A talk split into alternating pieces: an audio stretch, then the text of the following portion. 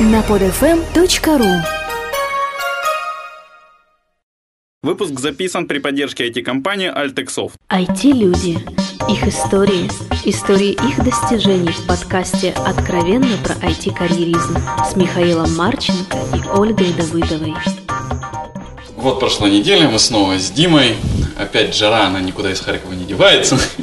Не деются. Да, на, ну, на прошлой неделе становится о том, что ты рассказал, что вот жена, как бы вот ты рассказал много чего, в принципе, про админство и все такое. Мне, правда, наставились на эту тему еще вопросы. И мы вернулись, наконец-то, снова к твоей карьере. Вот ты сказал, что ушел к провайдеру на дело, на став с понукания жены, я не уверен, без понукания жены. Э, Начни со Skynet, вот просто. Да, вот ты, ты стал, попал в Skynet.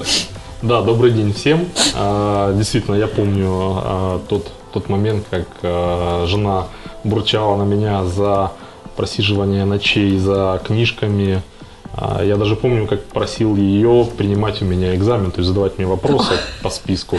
А я буду отвечать. театрально так вот тренировался. Да. Ну, я действительно очень хотел получить эту работу, я действительно очень хотел вырваться куда-то в новое направление. И подозревал о том, что вот направление, связанное с диалог сервисами. Вспоминаю а, твою прошлую неделю, ты хотел вырваться в подвал. Да, я потом понял о том, что рабочее место будет в подвале, но это совершенно меня не пугало. А, э, как, как, в общем-то, и сейчас а, я могу сказать о том, что а, вот если вернуться к прошлому выпуску, одно из а, требований а, к системным администраторам, к хорошим IT-специалистам, это а, умение работать под давлением, это когда все вокруг бегают, кричат, задают вопросы, сбивают с мысли, не позволяют тебе сфокусироваться на чем-то. Это связано как с решением а, критических проблем, так и с а, выполнением насущных задач каких-то, которые есть сейчас, запланированы. А, так, вторая часть а, важного требования – это а, так называемая там способность работать, работать в неблагоприятных э, условиях труда. Это то, что называется work conditions. Это когда а, люди способны а, абстрагироваться от окружающих, то есть им не мешает шум кондиционеров, им не мешает шум техники, им не мешают постоянно телефонные звонки на соседнем столе, им не мешает там чужая музыка, они способны равномерно двигаться по намеченному ими плану и выполнять работу. Слушай, мне почему-то вспомнились буддийские монахи, постигшие дзен. Вот они как раз в любой ситуации спокойны и все такое. Да, дзен мне пришлось постигать действительно в этом вот полуподвальном помещении. А, так получилось, и это неплохо, что а, основная часть рабочих а, площадей Скайнета находились в полуподвальных помещениях. Они в основном были расположены в районе Газпрома.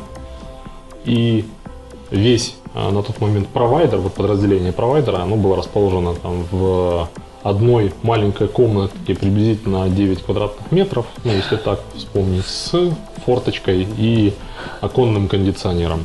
Оконный кондиционер был достаточно а, мощным, и работать в этой комнате, когда он включен, было практически невозможно, поэтому а мы включали такой огромный двойной вентилятор, который был встроен у нас в форточку. Он шумел, но было комфортно. А, поэтому вот, наверное, еще с тех времен жаловаться на условия труда у меня не принято. Окей, а дальше что было после Скайнета? Вот. А дальше... Мир ты захватился Скайнетом, правильно? А, нет, мир мы в Скайнете не захватывали, мы старались развивать новые а, торговые марки и захватывать новые технологии, технологии передачи данных а, в рамках города и области. В Скайнете я в достаточно короткой перспективе захватил на себя практически все основные задачи и начал выступать экспертом уже там в узких областях каких-то, допустим, обслуживания там локальной сети корпоративной, и всех задач, которые связаны с обеспечением торговли, так и управление ключевыми там, системами безопасности, внешнего роутинга в интернете. А, то есть а, Skynet перешел на собственные ресурсы, если говорить о там, провайдерской части. То есть мы обзавелись автономной системой, адресами и новым оборудованием. За Skynet после того, как я закончил карьеру на этом провайдере, я еще работал в издательстве, изда- издательский дом в Лицинформ. А, Это выпускал а, издательства рекламные, там строчная, блочная реклама, а, такие каталожного типа. И они выпускали много разной полиграфии, там журнал Натали, если, может быть, кто-то знает. Вот я работал в этом Оля. издательстве в Харьковском филиале, то есть обеспечивая работу местных специалистов по рекламе. Следом за а, Skynet и вот Блицинформом я перешел в компанию, которая MaxBill называлась. А, Вот, тут вопрос, который я хотел как раз задать. То есть она как сильно отличается работа, вот, по сути, в IT, там, аутсорс компании, так, ну, в IT аутсорс с опытом вот в обычных компаниях. Допустим, я, насколько понимаю, все же школа сисадминства, грубо говоря, вот сугубо в айтишной компании и занимающаяся продажами, рекламой, чем-то другом, она, мне кажется, должна отличаться. Отличается все. Я могу сказать, что все э, места моей работы э, от друг, от друга отличались э, радикально. То есть это абсолютно все по-разному. IT выполняет разные функции. Но я могу сказать, что именно MaxBill э, и скорее тот менеджер, который, с которым мне пришлось работать в MaxBill, э, он дал основной как бы такой вектор, куда следует идти, с чем следует работать, как стоит работать. То есть вот основные принципы качества работы, основные принципы в построении саппорта. А, Все пришли вот родом из а, Максбилла, а а сам менеджер Хаим Чебатера, он был в Израиле, и я его видел, может быть, два или три раза всего живьем. Но по телефону мы общались почти каждый день. До сих пор, наверное, считаю этого человека там вот основным своим ментором и поддерживаю с ним дружеские отношения. А, Очень рад тем, что мне с ним получилось поработать. А, IT-службы а, Максбилла выполняли задачи как обеспечение работы персонала в девелопмент-центрах, то есть это офисы, которые расположены и в городах Украины, а в целом, по-моему, если не ошибаюсь, в пяти странах. Это Китай, Австрия, Англия, Израиль, Украина и, наверное, Германия. А, Я выполнял в этой компании функции а, основного саппортера, то есть это был телефонный саппорт. А, Численность персонала компании на тот момент была где-то приблизительно 500 человек. И я помню то время, когда многоканальный телефон, вот начинается мое рабочее время, 8 утра э, по украинскому времени. В 8.05 телефон уже звонит на нескольких линиях, то есть часто было такое. А, Если говорить о плотности а, системных администраторов к количеству персонала, то здесь это было приблизительно вот, у нас было всего трое в IT и 500 человек в саппорте. А, 500 человек это разные акценты, это английский язык, это разные шуточки, э, которые ты не всегда можешь понять. Шуточка Э, то это есть, или э, совсем не Заявление шуточка, о проблеме да? начинается, как правило, с шуточки. Вот. Особенно любили шутить э, ребята из Австрии почему-то. Но при этом они лучше всего говорили. Слушай, а как я, если честно, стал себе представлять, как вот реально можно много админить без физического доступа к железу, потому что периодически нужно там железо перегрузить, что-то там Ну, Миша админа воспринимает это вот Да, для этого, Физическая для этого работа. в основных Ну, э, часть этого есть. В основных местах расположения самых критических элементов сети всегда был а, человек. Специально в доступе, обученный. Да, специально обученный человек. То есть проблем с доступом к оборудованию не было. А в тех местах, где доступа к оборудованию не было, всегда был а, выбранный нами человек, который лучше всего подходит под восприятие информации а, о том, какую кнопку нажать и куда посмотреть, и каким оно все-таки мигает. желтеньким или зелененьким, а не красненьким, да. А, И вот были такие люди, которые всегда помогали решить разные проблемы. То есть в каких-то офисах это были дежурные, которые сидят на вахте. Он пошел, открыл, ему сказал, где посмотреть, а на что посмотреть. А для этого все оборудование должно было быть качественно обклеено метками, бирками, того, чтобы ему четко сказал, вот нажми вот сюда, потому что нажмешь на соседнюю, вообще все плохо будет. А, а, ну вот э, основное, основное, основное преимущество работы в MaxBill было связано с тем, что компания работала на одного, а, может быть не на одного, но на среди основных был один крупный заказчик, это Телеком Австрия, для которого велась разработка биллинговых систем телефонных. И постоянный клиент с обозримыми финансовыми показателями для бизнеса, он позволял а, самому Максбиллу делать хорошие инвестиции в свое IT. И эти инвестиции а, сказывались на а, качестве работы как сетей, так и определенным требованиям к качеству подхода в работу самих IT-специалистов. Я могу сказать, что а, методологии управления, методологии поддержки, то есть мы постоянно работали э, с Хаимом над тем, чтобы качественно обслуживать а, наш персонал. То есть сделать э, девелопера хэппи а, было очень важно. И этот принцип, э, несмотря на то, что он сохраняется не во всех компаниях в Украине, э, он по-прежнему, по-прежнему актуален. Что туда включено в пакет счастья? В пакет счастья включено прежде всего отношение IT-специалиста э, к проблемам, которые озвучивает или не озвучивает специалист по разработке ПО. Часто можно встретить среди своих друзей можно встретить, допустим, программиста, который будет жаловаться, что вот у них есть служба IT, а, но к ней там на блатном коне не подъедешь, говорят. То есть э, не задать вопрос, потому что админ всегда занят. Э, невозможно услышать, допустим, адекватную реакцию о том, что вот у меня тут кнопочка клацает на клавиатуре. Вот. Там бывает говорят, кидают тряпку и говорят, вот тебе тряпка, сделай так, чтобы не клацало. Вот. А есть компании, в которых системные администраторы вообще отсутствуют, и все задачи, связанные с, со своей техникой, с работой сети, в основном решают а, сами программисты. То есть в этом случае там ATK нулевой. Окей, а куда дальше после MaxBill? После MaxBill было собеседование в компанию MIG. Вот она же Validio, она же потом стала Globalogic, и она же, собственно, компания TeamDev. А, Великий Янус почти.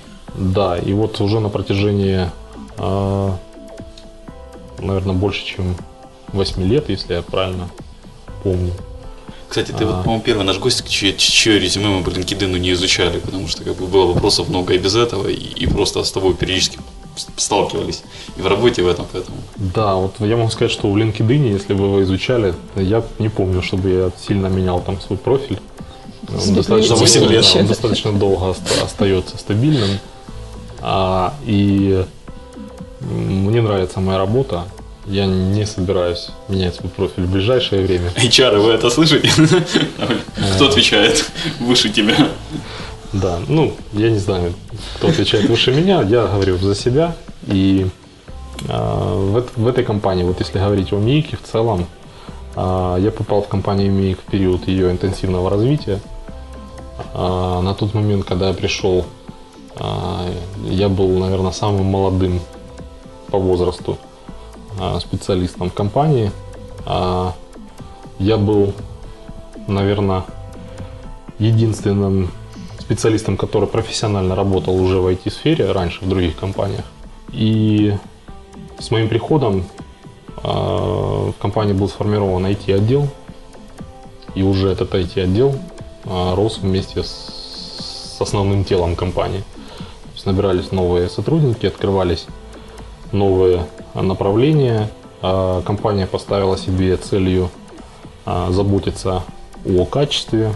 Мы начали работу и сертифицировались по ISO 9001 2000. Это стандарт управления качеством. Ну, в общем, мы росли, росли, росли и выросли к тому, что стали, наверное, чуть ли не самой крупной компанией. А, если не в Харькове, то в Украине. Скорее, Не, если в Украине, то в Харькове. Слушай, а ты упоминал сертификацию еще перед этим, я хотел спросить, а насколько вообще администраторам а, полезно проходить сертификацию Cisco, Microsoft, ты подозреваю, Red Hat, наверное, или еще кто-то проводит, IBM, наверное, какие-то свои сертификации для админов Это, это вообще обязательное требование или можно обойтись? В нашей компании это требование не обязательное. В большинстве компаний, я думаю, это требование тоже не обязательное. А, Человек может демонстрировать свои знания и навыки а, другими способами. То есть, а, если, если уж так интересно, есть масса симуляторов этих экзаменов. Если человек тебе на симуляторе показывает хороший результат сразу, то его сертификат, полученный от официального прометрика, он не нужен. В то же время есть прецеденты, когда человек просто гений по количеству сертификатов, направлений, в которых он профессионал или даже эксперт, а, или имеет а, квалификации там, с отличиями, которые получены, ты когда набираешь определенную бальность выше нормы, ты получаешь еще там как эксперт такую блямбу золотого цвета на сертификат. Вот. А, а на, а на практике, оказывается, человек много читал, хорошо сдал экзамены, но в реальной ситуации эти знания не может применить. Ну, ты бы советовал молодым специалистам тратить время и силы на сертификацию или нет? А, да, советовал бы, но я бы не стремился к, а, к самой сертификации. То есть процесс подготовки к сертификации дает существенно больше плюсов, чем сам а, сертификат на бумаге. Слушай, нескромный вопрос, а у тебя есть сертификаты? А, Я не стремился получить ни одной квалификации и не получил ее такой вот именно большой, закрытой, как МЦСА, CCNP, МЦСЕ. И Я уверен, да, я уверен, что там в течение, допустим, двух месяцев можно покрыть своим временем свободным все требования по сдаче и подготовке к экзамену на МЦСЕ. Это там, по-моему, сейчас 6 или 7 экзаменов. А, Но смысла в этом не вижу.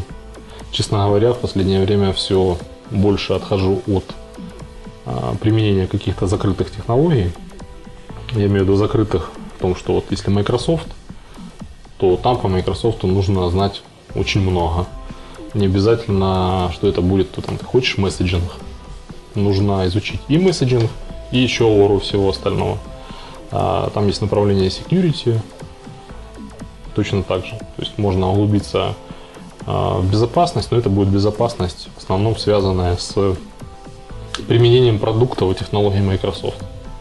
А, Мне кажется, сейчас более перспективно и выгодно заниматься развитием а, себя а, к применению методологий и техник по там, самоорганизации, по а, управлению ресурсами, по управлению временем. А, Многие говорят, сейчас в девелопменте там популярен Agile, Scrum, Scrum мастеринг. а, И как это все применимо в админстве? В админстве это точно так же применимо, как и на любых других проектах. Я просто себе слабо представляю вот двухнедельный бэклог без изменений в админстве, если честно. Да, это вот основная проблема. У админа всегда есть а, какая-то плановая работа, которую можно поместить в бэклог, и скрам-мастер обеспечит недоторканность процесса выполнения этой работы. А, но помимо всего этого есть еще та работа, которую приносят с собой а, сотрудники, которые находятся у тебя под обеспечением, и по большому счету это все не работает. То есть ты можешь определить основные подходы, принципы, но сказать вот, что у тебя там чистый скрам а, или там чистый канбан не получится никогда. Всегда будет а, факторы, которые определяют приоритет задач, и эти факторы, они вот работают не в пользу методологии. А, окей, хорошо. Давай тогда такой нюанс, опять же, админства, насколько я понимаю, он характерен намного больше для администраторов, чем для девелоперов. Вот 24 на 7, я насколько понимаю, там, ну, как минимум с какой-то должности человек, отвечающий за железо, за настройку систем, протоколов, он должен быть доступен 24 на 7. Или нет? И вообще, насколько это характерно? Скорее нет, чем да. Но, как правило, я по своему плечу могу сказать, что я доступен 24 на 7. В любом месте, в любое время, а, в любой выходной. А, если я не на работе, то я готов ответить на телефон, понять проблему, понять ее серьезность, а, оценить перспективы по устранению проблемы.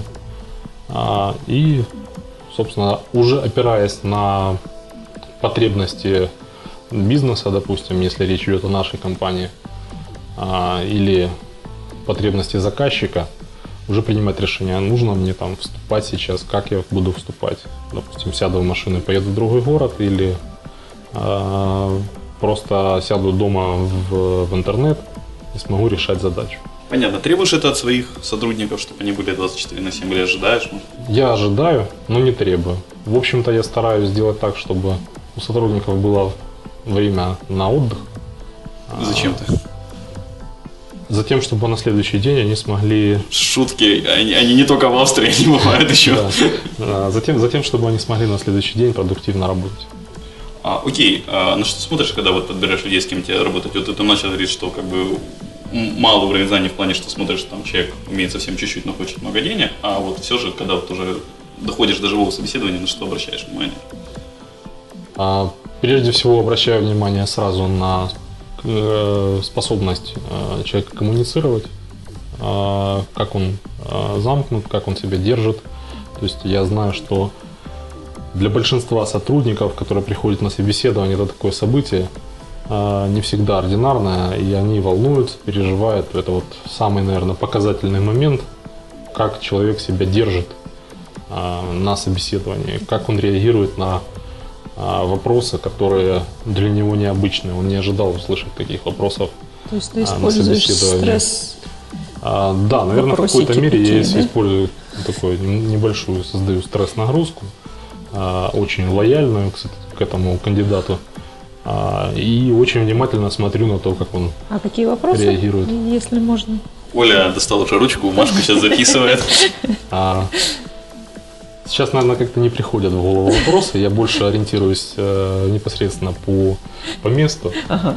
А, это, допустим, знаете, каждый может а, войти в струю, и вот я вижу, человек загорелся и начинает отвечать на вопросы, он видит, что у него все получается, все классно, и тут резкий переход на другую ступеньку. И вот этот резкий переход а, разные люди воспринимают по-разному. А, как именно человек выходит из, из этой петли, как, как молчание, как, как быстро это происходит. А, а, он начинает, грубо говоря, там, у него просто пил холодный пот на лбу, или он наоборот улыбается и думает, что шутит кто-то здесь. Это все характеризует а, способность человека дальше работать в ситуациях, похожих на это. Все хорошо, а через секунду уже все плохо. И как человек сам организуется, как он соберется, а, повлияет на его дальнейшую способность а, качественно, быстро устранять там проблемы. Про проблемы в целом говорить не хочется, потому что для IT а, в большинстве а, это задача. То есть проблемы возникают везде, но не хочется говорить почему-то о проблемах. Я думаю, это вполне понятное желание. И там вопрос на прошлой неделе задавал, он, ты как-то на него не ответил совсем, ну, то есть мы там ушли в другие вопросы. Как ты помогаешь расти своим сотрудникам? А, прости, не Расти, как своим сотрудникам помогаешь. Или вот тем, кто к тебе админы обращаются, допустим, за каким-то советом или что-то. Или там, я думаю, наверняка кто-то спрашивал, я хочу быть админом, помоги. А, а, редко кто спрашивал в последнее время вот, помочь стать админом. А, был один парень, который спросил, но я как-то растерялся, даже не нашел, что ему ответить сразу. Админом а, нужно, как говорят, нужно родиться. А, еще из опыта в МИИКе а, админы были достаточно дефицитным персоналом, и ну, в сравнении с другими направлениями проходило невероятное количество кандидатов, а процент отбора, вот даже там резюме на личное собеседование, он был очень сравнительно маленьким. И было принято решение к, в дополнение к курсам для программистов и открыть еще такой пилотный проект, это курсы для админов. То есть мы взяли людей, которые нельзя сказать о том, что они готовые админы и могут влиться в работу, но демонстрируют способности к тому, чтобы стать админами. Как мы не учили, сколько времени мы на это не потратили и сил, выучить качественного специалиста у нас так и не получилось. Ну, нет у человека способности мыслить в нужном русле. И словами тут, наверное, сформулировать тяжело. Он не способен а, к дисциплине трудовой. То есть для админов это часто важно. То есть а, работа с системами, опять же, которые обслуживают больше, чем одного себя, любимого, всегда требует внимательности, всегда требует ответственности, всегда требует выполнения определенных там практик для там недопущения катастрофических ситуаций. И если человек там один раз на грабли наступает, другой раз на грабли наступает, и ты понимаешь, что он, несмотря на то, что потом ему вкладывают э, в качестве дополнительной информации после граблей, э, он не воспринимает. И не воспринимает, не хочет развиваться, не развивается. То есть, может быть, демонстрирует какие-то попытки, но развития не происходит. А, Я общался со своим товарищем, который тоже управляет а, службой IT в компании в Киеве. Он приблизительно ту же самую картину мне озвучил. Администраторы – это персонал, который ну, не подлежит обучению. То есть администраторов нужно искать на, на- на существующем рынке. Если человек стал администратором, то значит ему вот подходит все, что связано с этой деятельностью. Подходит как личности. То есть в админа рост это по сути опыт работы. То есть По ты, сути, это если, опыт если работы, да. тебе нравится, ты этим занимаешься, то вот какой-то Да, вопрос тут может быть в темпе набора этого опыта. То есть бывают ребята, которые сидят три года и остаются приблизительно на том же самом уровне, а бывают ребята, которые за год обходят всех в отделе по своей квалификации. Ну вот может тем, кто три года как-то можно помочь, чтобы они тоже так начали обходить, сидеть или это. Здесь чаще может помочь уже не... Наверное, здесь сложно будет помочь. Тут нужно анализировать причины, по которым человек остается на месте в течение дол- долгого времени. А сама мотивация, понятие такое мифическое, а мотивация со стороны может быть безре- безрезультативной, потому что естественная мотивация у любого человека – зарабатывать больше. Каждый человек на работе работает там не для того, чтобы сидеть на кресле и просиживать штаны, а для того, чтобы заработать денег. А больше денег требует э, больших знаний, больше компетенций. И любой здравомыслящий человек понимает, что для того, чтобы зарабатывать больше денег, нужно демонстрировать больше умений, больше способностей, продвижение по скиллам, которые можно измерить. Поэтому в, у себя в практике, в своем отделе, а, я стараюсь сильно не наставлять людей на какие-то планы развития, потому что планы развития в большинстве случаев превращаются в формальность, которая выполнена. А, Человек получает а, какую-то новую базу знаний, появляются новые слова в, диалогах, а, но вот практического эффекта не возникает. Или возникает, но незначительный. Могу сказать, что лучше всего для развития специалистов всегда помогает право принятия решения. А, Его, правда, тоже нужно уметь использовать и понимать о том, что оно у тебя есть. Но вот мой пример на последний мой длительный отпуск. А, Длительный, потому что три недели для ребят, которые остались наедине с сетью, с проблемами персонала, с, со всеми задачами. А, Оно наверняка дало им гораздо больше, чем там полгода а, целенаправленных там изучений чего-то чего-то там. То есть реальная работа руками с реальными возникающими проблемами дает максимальный опыт, максимальное движение вперед. Ну, справились без тебя? Да, справились, вполне успешно. А, ну я не знаю, как у Оли, но у меня за две недели воры закончились. Ой, у тебя? У меня еще есть, ну ладно. А ну, мы будем тогда закругляться. Ты вроде, насколько я знаю, слышал наши подкасты. У нас вот есть такая финальная просьба посоветовать две книги нашим слушателям. Да, я, наверное, даже посоветую три. А, я а, обладатель нескольких бумажных книг у себя на полке, поэтому там долго думать не пришлось. А, основная книга, которая оставила самый положительный эффект вот, относительно подхода к работе, это моя книжка «Реверк», или там она переводится как «Переделка», и, по-моему, она есть на русском языке. Есть. А, Это Джейсон Фрид, это человек из компании 37 сигналов. Они разрабатывают достаточно популярные инструменты и продвинутые инструменты для... Пользуешься ими? Пользуюсь, да. Я тоже. Да, очень нравится, очень доволен, пользуюсь. Вот. Вторая книжка, она, в общем-то, не совсем относится к IT. Это «Четыре шага к прозрению». Эта книжка, ну, это «The Four Steps the Epineph». Это Стивен Гарри Бленк. Это известный профессор Стэнфорда, Беркли. Насколько помню, он также преподает в университете Колумбии. И он считает себя серийным предпринимателем. То, Я думаю, не только он считает да. себя, по-моему, реально. А, он реально им есть, то есть это человек, который достиг а, больших а, высот в построении моделей и подходов и разработал вот Customer Development. А, почему я говорю об этой книге? Она действительно меня впечатлила и позволила мне почерпнуть оттуда очень много. А, и рекомендую почитать тем, кому интересно просто о развитии а, своего дела.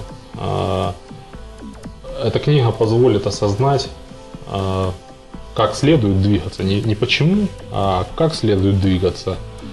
И какие признаки а, успешного движения. Вот.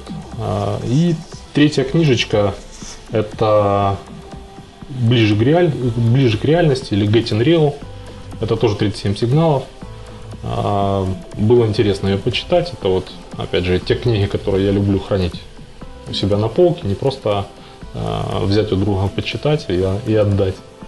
А, можно же не отдавать. Да, можно не отдавать. Вот. И если, опять же, вернуться к Стивену Бленку, он сейчас выпустил новую книгу совместно со своим компаньоном The Startup Owner's Manual. Это, по сути, переработка книги «Четыре шага к прозрению». Вот. И она написана немножко в более э, интересном стиле. Э, добавлено больше практики. И классно, в общем, читать.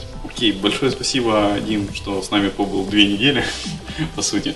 А, у тебя есть какие-нибудь пожелания нашим слушателям? А, желаю двигаться вперед, развиваться, быть открытыми, и больше общаться. Большое спасибо, что был с нами. Большое спасибо слушателям, что слушали нас. Всем спасибо. Всем пока. До свидания. Откровенно про IT-карьеризм с Михаилом Марченко и Ольгой Давыдовой.